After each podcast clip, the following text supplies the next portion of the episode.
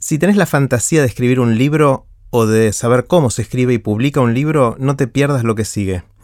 Acabo de conversar con Glenda Vieites, que es editora de una de las editoriales más grandes de la Argentina y del mundo.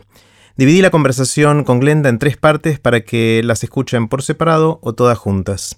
Antes de dejarlos con Glenda, les cuento qué es todo esto.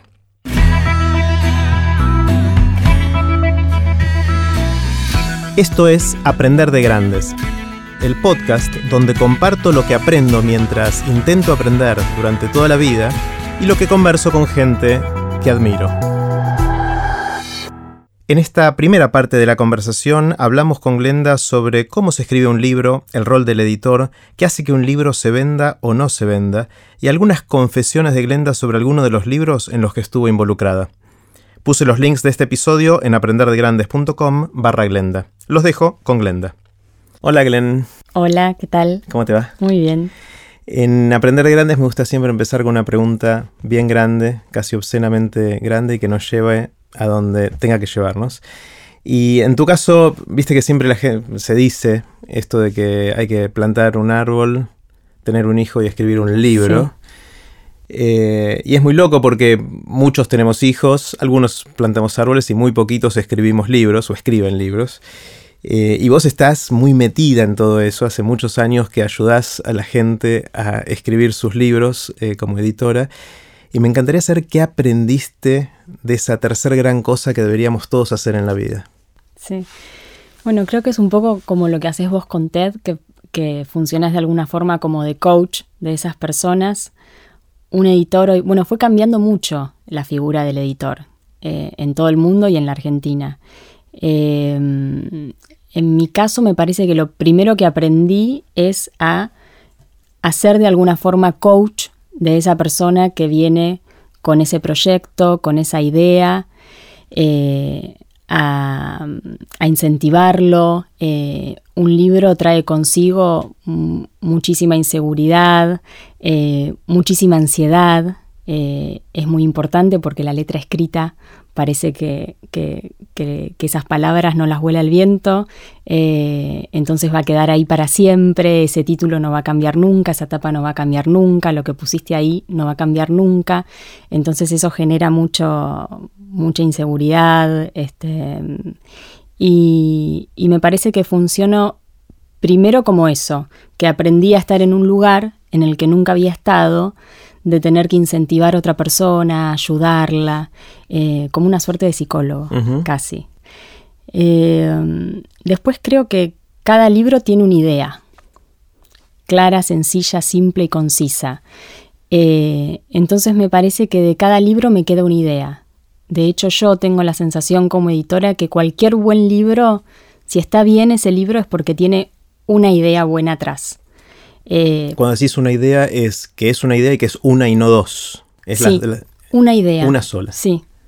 Cada libro tiene una idea. Mira. Eh, creo que cualquier buen libro se tiene que poder decir en dos líneas como máximo porque si no abarca demasiado. Eh, vos tenés ahí en el, libro de Adrián y me parece que todos los libros de, Adrián Paenza, digo, todos los libros de Adrián Paenza tienen atrás la idea de que la matemática no es esa cosa aburrida que nos enseñaron en el colegio eh, y el rescate de la matemática recreativa, de la teoría de los juegos, etcétera, pero la idea es esa. Después sabemos que son problemas de matemática y que te lleva por historias eh, a resolver problemas de lógica, etcétera, pero la idea es que la matemática es divertida. Eh, y creo que atrás de todo libro hay una idea. Entonces, eh, editar muchos libros te ayuda a conocer muchas ideas nuevas. Eh, eso me parece que, está bueno y, que, me ayuda a aprender. Me encanta porque si cambias libro por charla TED, eh, como decías al principio, es exactamente, o sea, yo podría haber dicho exactamente lo mismo respecto a una charla TED. Una buena charla TED tiene una idea y solo una idea y recordás esa idea y, y cuando los autores llegan y vos empezás a conversar con ellos, ¿ellos ya tienen claro cuál es la idea o es parte de tu trabajo? No, no siempre. No siempre. Antiguamente el editor era alguien que recibía por lo general originales ya hechos y trabajaba el texto. Era editor más de mesa. Hoy día los editores funcionan más como productores, como productores de idea. Muchas veces nosotros pensamos libros o temas que nos gustaría publicar y buscamos al autor, o muchas veces viene el autor con una idea y nos damos cuenta que no está bien enfocada esa idea y lo ayudamos a enfocarla mejor. Eh, de alguna forma somos como escultores de, esa idea. Y estos procesos, desde que llega el autor hasta que nace el libro, que aparece, que está en las librerías, ¿suelen ser procesos largos, difíciles, más rápidos? ¿Cómo, ¿Cómo funciona? ¿Cómo es la dinámica? Cada libro es un mundo, como una familia, cada autor es un mundo como una familia, con todos los autores trabajamos en forma absolutamente distinta. Hay un proceso que es igual, que es el, proceso de, eh, de presentación del original en la editorial, de corrección, de diseño de tapa, de contarle de qué se trata el libro a los vendedores de la editorial, a la gente de marketing, prensa, etcétera, etcétera, a los libreros pero después con cada autor trabajamos de forma distinta. Por ejemplo, hay autores de investigación periodística que por lo general son periodistas, eh, con los cuales los ayudamos a armar un equipo de periodistas que los ayudan en la investigación del libro, que hacen informes, que hacen desgrabaciones, que hacen laburo de archivo. Eh, en el caso de la ficción hay autores que te traen una novela ya escrita y es un placer y hay autores que querés hacer política de autor con ese autor que quizás le publicaste su primera novela y que después lo incentivás para que escriba una segunda, charlas con él sobre de, qué se trataría la historia, eh, te manda una primera versión, le haces una devolución. Así que con todos los autores es absolutamente distinto. Esto último que decís, me, pensamiento lateral, me lo relaciono con el trabajo de un curador en el arte, ¿no? Exacto. Es muy parecido, entiendo que es muy parecido. Ah, está, genial. Contame algunos de los libros que vos acompañaste a publicar y me encantaría si para dos o tres de esos me puedes decir cuál es la idea, o sea, esta idea que te quedaste de ese libro. Sí. A ver, el, primero que me... Eh, hay un libro que yo quiero mucho, este, en que me resulta absolutamente entrañable y que es La Sociedad de la Nieve. A pesar que soy editora literaria, eh, eh, este libro es un libro de no ficción, eh, es el libro de los sobrevivientes de los Andes, fue la primera vez que se juntaron los 10, porque había libros sueltos. ¿Te acordás que estaba Viven cuando éramos más chicos? estaban las dos películas, era una historia que a mí de chica me fascinaba. Y cuando me llegó la propuesta de un autor uruguayo, Pablo Bierzi, que es un excelente escritor, eh, y que es amigo, los conocía del Old Christian, del, del colegio al que iban los sobrevivientes, Em, me llegó la propuesta de, de, hacer un libro por primera vez con los 16 sobrevivientes y con la experiencia de los 16 sobrevivientes. Eh, como él era amigo, ya tenía algo escrito y me entrega un mamotreto de, creo que tenía 1.300.000 caracteres y se llamaba Las 16 montañas, porque era la experiencia de cada uno en la montaña y ya habían hecho un par de viajes. Eh, volviendo al lugar del accidente, donde todavía hay, de hecho se hacen viajes, hay muchos fanáticos de la historia de los Andes que hacen el viaje con alguno de los sobrevivientes. Este, dicho sea de paso, el año pasado murió el primero mm. de los sobrevivientes porque estaban los 16 este, vivos hasta hace muy poquito. Em, y leí el libro y me fascinó, pero tenía muchísimos problemas. Eh, entonces fui a Uruguay cosa que no solemos hacer nunca, porque los editores tenemos mucho laburo y, no podemos darnos esos lujos de dedicarnos tanto tiempo a cada libro. Este, en las editoriales grandes salen 60 libros nuevos por mes, 60 novedades editoriales. En un país, en Argentina. En Argentina, en una sola editorial. 60 novedades. La editorial en la que trabajo yo saca 60 novedades por mes. Es una locura. Son demasiados libros. Los demasiados libros. Hay un libro que se llama Los demasiados libros. Y bueno, viajé, me senté con él con mucho respeto porque además eh, él se había tomado muchísimos años en escribir este libro. Es un libro que le había llevado toda la vida, desde el 72 que fue el accidente hasta ese día, que no me, no me acuerdo hace cuánto ya que salió este libro, creo 10 años por lo menos. Y, y le dije, mira, yo lo quiero publicar, este libro no lo voy a dejar ir pero lo tenemos que cortar por lo menos a la mitad, editarlo muchísimo y le cambiamos el título. Roberto Canesa, que es uno de los sobrevivientes, el que hizo con Nando Parrado la, última caminata esa famosa de 10 días que se animaron a salir y encontraron al, chileno que, al final lo salvó. Eh, en algún momento de, digo de la charla, porque fue una charla que mantuvieron entre Biers y él, dice que habían formado como una sociedad, y eran la sociedad de la nieve. Eh, entonces ese fue el título que le pusimos al libro, se llamó La Sociedad de la Nieve. Eh, en su momento fue el libro más vendido del Uruguay, no sé si, si lo sigue siendo ahora con todos estos nuevos fenómenos editoriales. Eh, y no me acuerdo de dónde venía la charla, pero es un libro que... ¿Cuál es la idea? ¿Cuál es la idea de ese libro? si ah, tuvieras que decir en una Y ese libro, a ver, tiene algo que para mí es muy importante en los libros y me parece que, este, y creo que lo había puesto en la contratapa, que es la mejor historia jamás contada. Mm. Es una historia que tiene todo, es una historia épica, es una historia de superación personal, es una historia de laburo en grupo, de amistad, de solidaridad, de, superación, de tragedia. Eh, aunque la verdad es que los sobrevivientes nunca lo ven desde el lado de la tragedia. Es increíble eso. Ellos este, se ríen, son muy simpáticos, muy graciosos, este, y siempre todo lo ven desde un punto de vista positivo. Eh, y me parece que tiene todo que es una historia que tiene absolutamente absolutamente todo.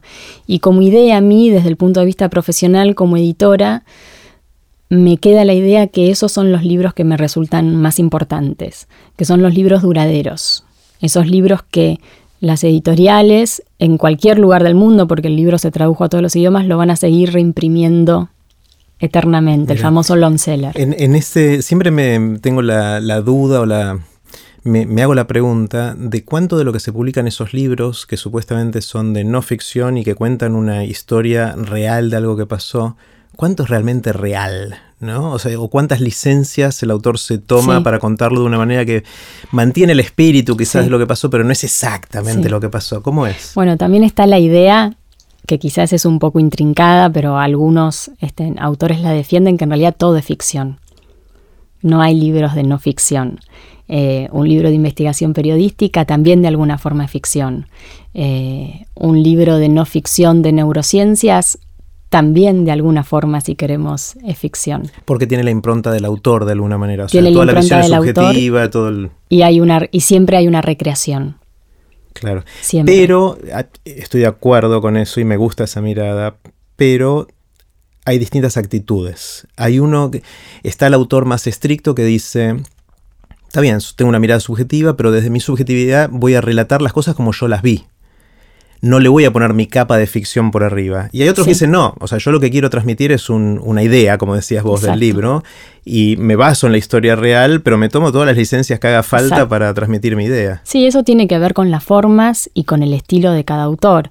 Eh, hay autores periodistas, por ejemplo, que les gusta adornar mucho sus textos y hay autores no, que les gusta ser simples, llanos, precisos, concisos y son diferentes estilos. Pero tiene que ver con eso nada más. Claro. ¿Qué otro libro te acordás con cariño? Eh, a ver, eh, se me ocurre Los topos de Félix Brusone, que, vos lo conocés cuando empecé a trabajar como editora, me propusieron eh, hacer una suerte de scout o de búsqueda de nuevos autores argentinos, eh, que era algo que me resultaba fácil porque en esa época yo era, era muy jovencita este, y era mi círculo de amigos de alguna forma. Eh, entonces empezamos a hacer antologías porque era hacer antologías de autores jóvenes era una forma de hacer scout de, nuevas voces de la literatura argentina. A Félix yo lo conocía, había publicado un, librito de cuentos en una editorial muy chiquita que se llama Tamarisco, que se llamó 76. Él es hijo de desaparecidos. Eh, y su literatura pasaba por ese lado, por, por el lado de su propia historia, pero desde un punto de vista absolutamente novedoso. Eh, y, eso me atrapó y me llamó la atención porque me parecía que había tanto escrito en la Argentina sobre literatura de los 70, desde la no ficción y desde la ficción, y siempre iba, todo iba para el mismo lado. Eh, y presentó esta novela que se llamó Los Topos, eh, y era la última novela que hubieras imaginado que podía escribir un hijo de desaparecidos. Eh, el personaje, el personaje principal, eh, está planteado desde un punto de vista absolutamente novedoso. Este, ¿En qué sentido? Y termina haciéndose travesti, se va a ver con unos enanos. Es como. Félix, Tiene, Félix tiene algo que a mí me fascina en los, en los grandes, para mí es, esos son los grandes autores, que tienen como un virtuosismo casi nato, eh, que se nota que no es adquirido, que no tiene que ver con la disciplina del entrenamiento, sino que hay, ahí hay algo, algo, muy mm. profundo, que son esos autores que por momentos se deliran por completo, pero te llevan de la mano y vos te olvidás por completo y te llevan y te metes y le aceptás ese delirio y lo incorporás en la historia y de repente el personaje está en Marte y está en Marte y está todo bien. Y vos estás con ese personaje en Marte. Sí, hay muy pocos autores que logran eso. ¿Cuál es la idea de los topos en una línea? Eh, eh, creo que es lo que puse en la contratapa, que es la... Eh, a ver, que es la última novela que te hubieras imaginado que escribió un hijo de desaparecidos. él además, este, no me gusta hablar de las personas cuando están, pero él además me parece que tiene una, una posición muy inteligente con respecto a su historia y muy novedosa, este, y para algunos puede resultar muy políticamente incorrecto pero bueno, no carga con, algunas mochilas. Este, y bueno, y eso. Decías que se, solamente la editorial en la que vos trabajás publica 70... 60. Perdón, 60 títulos por más mes. O menos, un, poco más, un poco, menos. Bueno, serán, no sé, 600, 700 libros por año. Sí. Eh, pero se habla mucho de que cada vez leemos menos, o por lo menos leemos menos libros. Es mentira. Contame un poco de eso. Absolutamente mentira. Mito y realidad, ¿cómo es? Idea mía, ¿eh? porque no hay estudios y los estudios que hay, eh, yo que vengo de la sociología, no confío absolutamente para nada, no creo en las encuestas y muchas veces se contratan agencias para hacer encuestas y yo digo, bueno, ¿en cuántos casos? 400 y ya está, todo lo que me digan. No te lo creo. ¿Y dónde? ¿Y dónde? en la, ¿Cómo elegiste la muestra? En la boca de los subtests. No, no me interesa lo que me digas porque es una muestra muy poco... Y además la gente miente, muchísimo en las encuestas y sobre todo cuando es algo relacionado con los libros. Te dicen, ¿cuáles fueron los últimos tres libros que leíste? Y si hiciste la encuesta acerca de una facultad, te va a meter algún libro que leyó en la facultad, no, no van las encuestas en este caso. Sí hablo de, desde, desde mi percepción eh, y desde el conocimiento del mercado editorial eh, que tengo, que siempre está sesgado por, por, por mi punto de vista. Eh, me parece que se lee cada vez más, pero que se lee distinto. Cuando dicen el lugar común de decir los chicos no leen, me parece absolutamente mentira. Los chicos leen todo el día ahora, pero leen desde un punto de vista distinto y quizás ya no leen solo libros físicos, quizás se lee más fragmentado, es verdad, eh, pero están leyendo desde que ponen una palabra cuando son muy chiquitos para buscar algo en YouTube eh, o para encontrar ese video que estaban, que estaban buscando. Así que me parece que sí se lee, pero que se lee distinto. O sea, no necesariamente libros. No necesariamente libros, creo que leemos todo el día. Hmm. ¿Y, libros se venden más o se venden menos que en el pasado? ¿Cómo, cómo va la tendencia? Se vende igual. Este es un año muy especial, bajó un poquitito la venta, pero se vende igual y Argentina y específicamente Buenos Aires eh, es un mercado que se puede comparar perfectamente con el mercado de un país rico eh, o de un país de Europa. Eh, de hecho, se publican la misma cantidad de libros. No es que acá se publica menos que en España, por ejemplo. Mira. En el caso de la literatura es exactamente igual. Las tiradas promedios rondan entre los 2.000 y 3.000, ejemplares en el caso de la literatura. A veces un poquito más. y después las tiradas son muy parecidas. Mm. ¿Qué hace que un libro se venda mucho o poco? No se sabe. Es como un video en YouTube, ¿viste? Algunos se hacen virales y otros no y no sabemos bien por qué. Es absolutamente impredecible y eso es lo más mágico que me parece que tiene el mundo del libro. Los editores tenemos el olfato un poquito entrenado, entonces muchas veces podemos confiar en que cierto libro va a vender más que otro, pero la verdad, si vamos a los casos, todos los últimos bestsellers de producción local, a eso me refiero de autor local, que por primera vez publica un libro, salieron con no más de 5.000 ejemplares a la, la primera edición, la primera tirada fue Exacto. modesta. Enseguida pica y ahí hay que reimprimir para, para no agostar stock y, ahí es el, el, boca a boca es impresionante. O sea, no es tanto el marketing en los medios, sino que se corra la voz. Es que las editoriales manejan presupuestos muy chicos, entonces siempre las campañas de marketing van a ser reducidas. Em, los chicos de marketing que laburan conmigo me van a matar, pero yo no creo que el marketing este, aporte tanto en el mundo del libro. Por supuesto ayuda, como todo, porque estamos inmersos en el mundo del, marketing y la publicidad. Pero mm, creo que cuando un libro funciona, yo creo que los libros hablan mucho de cómo somos. ¿En qué sentido? ¿Qué se lee o qué libros son, son bestsellers hablan mucho de nosotros como sociedad. Eh, en principio, por ejemplo, casi todas las librerías, Buenos Aires es la ciudad con más librerías del mundo, según los chicos de chequeado.com, eh, que es un dato que me encanta. Y, y, las cadenas, la mayor parte de las librerías están concentradas en Buenos Aires y después en dos grandes ciudades, en Rosario y en Córdoba capital. Y eso habla de nosotros como país, porque la industria editorial está súper centralizada en Buenos Aires, en Rosario y en Córdoba, pero sobre todo en Buenos Aires.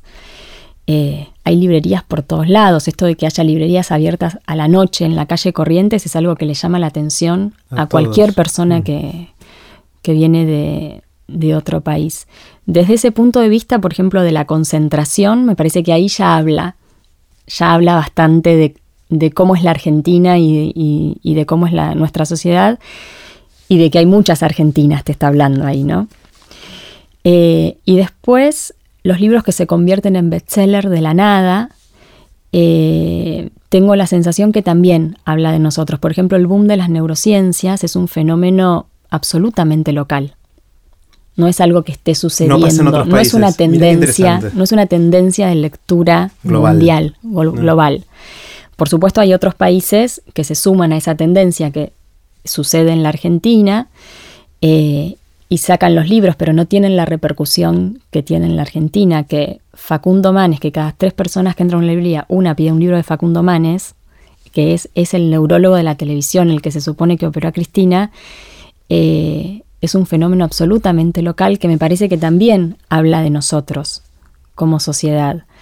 Eh, no sé por qué. Podemos hacer filosofía barata y pensar que tiene que ver con la neurosis, con ser la ciudad del psicoanálisis, con un montón de cosas, o con lo mal que se está viviendo, con la ansiedad, o, una necesidad de conocerse mejor, o de, o de conseguir mayor productividad a través del entrenamiento de la mente, o de conocer mejor la mente. No sé, puede haber mil razones. Eh, pero me parece que habla mucho de, de nosotros. La historia funciona muy bien en la Argentina, la divulgación histórica. Es verdad, también hay mucho de eso.